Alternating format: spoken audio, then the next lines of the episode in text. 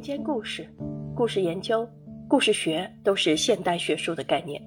我们很难在古代话语体系中找到对等含义的学术概念。字部分类中的故事并不是一个文学概念，而是一个历史概念。明代以来，市民社会的发育壮大，民众精神生活的需求促成了历史故事向文学故事的转变。近代以来，传教士率先兴办儿童报刊。利用通俗白话故事进行宗教宣传，引起了爱国知识分子的警觉和重视。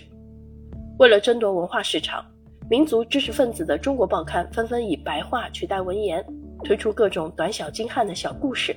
反复强化了故事作为一种叙事文类的公众影响。故事市场的充分发育，引起了五四启蒙知识分子的高度重视，他们把民间故事当作民俗文化的代表。从不同角度进入研究，故事学作为一门新兴的现代学术，这是在正统文化与民间文化、西方传教士与中国知识分子以及不同学术共同体之间的话语争夺中不断推进、逐渐建立起来的。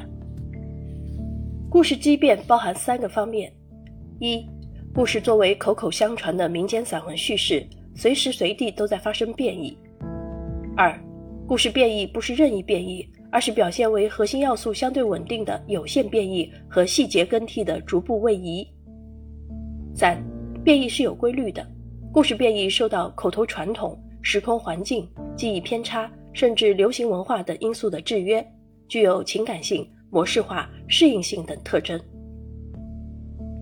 本书借用畸变及随机应变的概念来概括故事传播和重构的方向性变异特征，从经典回顾。历史梳理、理论反思等多方面入手，讨论故事随机变化的规律，